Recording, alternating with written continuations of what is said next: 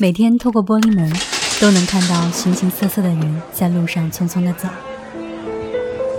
他们有些会来到我的店里挑选自己需要的东西。老板，这个怎么卖呀？偶尔问起他们挑选的目的，可能是一笑带过，或者变成了一次详谈。或许我所思考的问题，都是我最大的绊脚石。我的便利店一直开到凌晨两点，不同于其他的便利店，想要的许多东西都可以在这里找到。有人问我为什么便利店要取名一二一七？我说，因为那是我觉得最无虑的一天，因为想纪念此生最无虑的一天。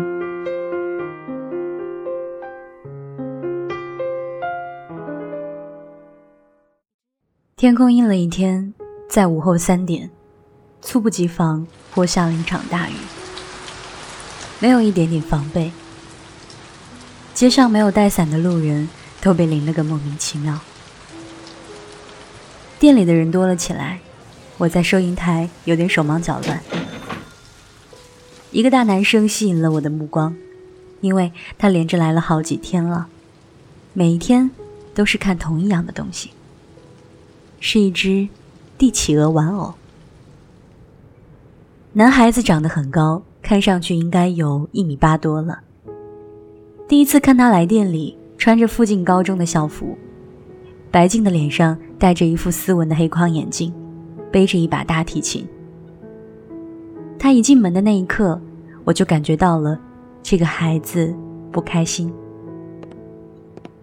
第一次，他漫无目的的在店里闲晃了好一会儿，最后站在一只帝企鹅的玩偶面前，看了那个玩偶好一阵子。那个玩偶和真实帝企鹅的样子有点出入，是一只呆萌的帝企鹅卡通玩偶。我以为他会把那只玩偶带走，毕竟青春期的孩子依然有着自己的志气。然而，他并没有。第二次，他穿着便服，还是背着大提琴来看帝企鹅玩偶。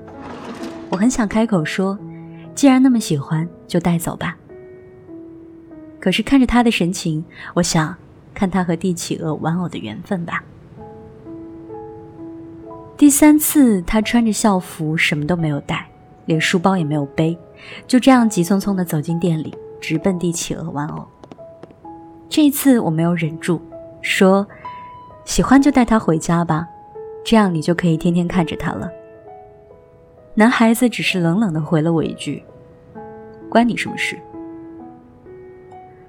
难免会遇到这种莫名其妙的客人，我耸耸肩，不再吭声了。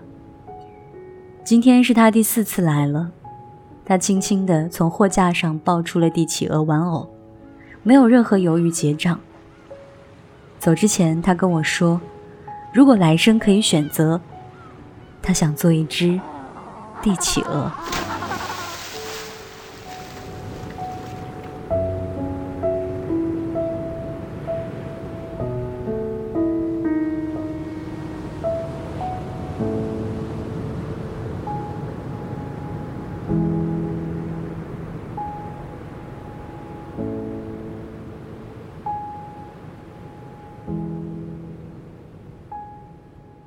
这是一个还蛮值得细细品味的故事。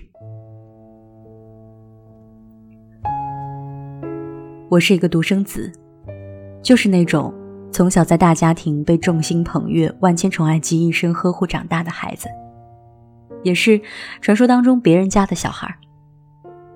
从小到大，我的一切好像都被安排好了。从牙牙学语开始，背古诗，背数字。启蒙初期，识得签字。我的父母虽然宠爱我，但是从来不溺爱我。他们想让我成为一个优秀独立的人。我的生活一直被规划着，平稳而没有任何的跌宕。十岁那年，一场车祸带走了我尊敬的双亲，我平稳的生活一下子被打破了。我的姑姑成为了我的监护人，她并没有延续我的父母对我的那套教育，无论什么事情，她都让我做决定。在我父母的葬礼上，他对我说：“从今天起，你就是大人了。无论什么事情，都要自己做出决定。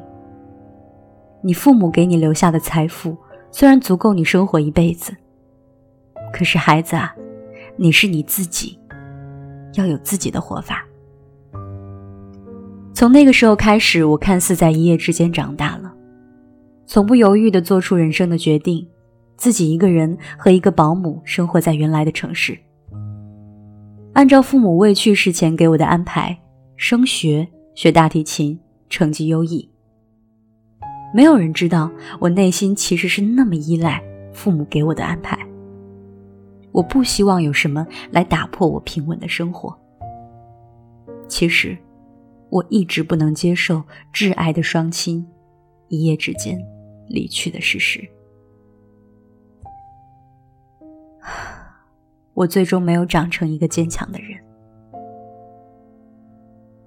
今年我已经是一个高三的学生了。我记得小时候，父母曾经说过，希望我考国防大学，成为一个军人。可是，那真的是我想要成为的人吗？我是不是真的想要上国防大学呢？假如不按照父母的期许，我想做些什么呢？在这荷尔蒙过剩的青春，我也有喜欢的女孩，可是我却不敢选择去告白，因为孤独太久了。已经忘记了如何去爱人。我也会有青春的烦恼，却无法和任何人诉说。网络上五花八门的答案让我疲惫。我经常在想，为什么我这辈子会成为一个人？如果真的有轮回，能不能选择成为一种动物？那天我看了一个纪录片，里面讲了生活在北极的帝企鹅，如何经受北极恶劣的条件繁殖下一代，如何在茫茫的北极找到大海的方向。我想起了一二一七便利店的那只帝企鹅玩偶。假如有下一辈子，那么我会选择当一只帝企鹅吧。既定的生命轨迹。目标是大海和繁殖，即使凛冬已至，也不能改变既定的生命轨迹。而人总是生活的很累，因为世间从来就没有简单的路。你看到一个人的风光，却不知他内心的孤寂。作为人，总是要面对意想不到的明天。接受残酷的事实，乐观的生活下去。我不会选择轻易去狗带，因为我有一个理想没有实现，就是平稳的生活。你在飞，不过与他对望一回，地心引力在消退。身体向背，气泡包围，你在飞，没翅膀早已经违背。只要他几句安慰，一点慈悲，旧情的后悔，从小的自卑，马上就不翼而飞。可是你也明白。由此下坠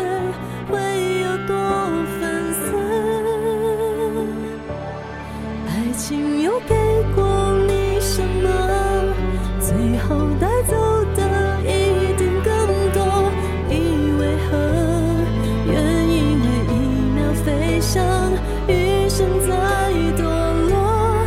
爱情又给过你什么？你沉默。在苦笑的反问我，谁不是赴汤蹈